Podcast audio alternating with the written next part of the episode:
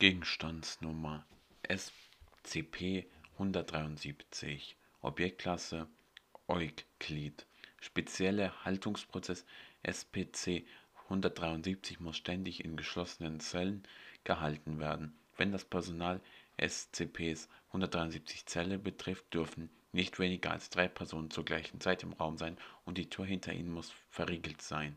Mindestens zwei Personen müssen direkten Augenkontakt mit SCP-173 haben, bis das Personal den Raum verlassen hat und die Tür verriegelt wurde.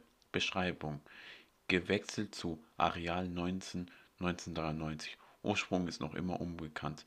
Es besteht aus Beton und Betonstahl mit Spuren von Kryptolonsphäre. SPC-173 ist lebendig und extrem feindselig. Das Objekt bewegen, sofern es direkten Augenkontakt mit einer Person hat. Der Blickkontakt mit SCP-173 darf unter keinen Umständen unterbrochen werden. Zugewiesenes Personal, welches die Zelle betreten hat, wird eingewiesen, alle anderen zu warnen, wenn sie blinzeln müssen. Es wird berichtet, dass es angreift, wenn es einen Teil des Nackens am Schädel zerbricht oder das Opfer stranguliert. Im Fall eines Angriffes muss das Personal die gefährliche Klasse 4 Behandlungsmethode des Objektes beachten. Personal berichtet von Geräuschen und kratzendem Stein aus der Zelle, wenn sich niemand dort befindet.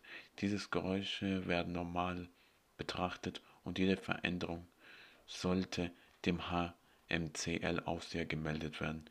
Diese rotbraune Substanz auf dem Boden ist eine Kombination aus Kot und Blut. Herkunft dieses Materials ist unbekannt. Die Zelle muss alle zwei Wochen gereinigt werden.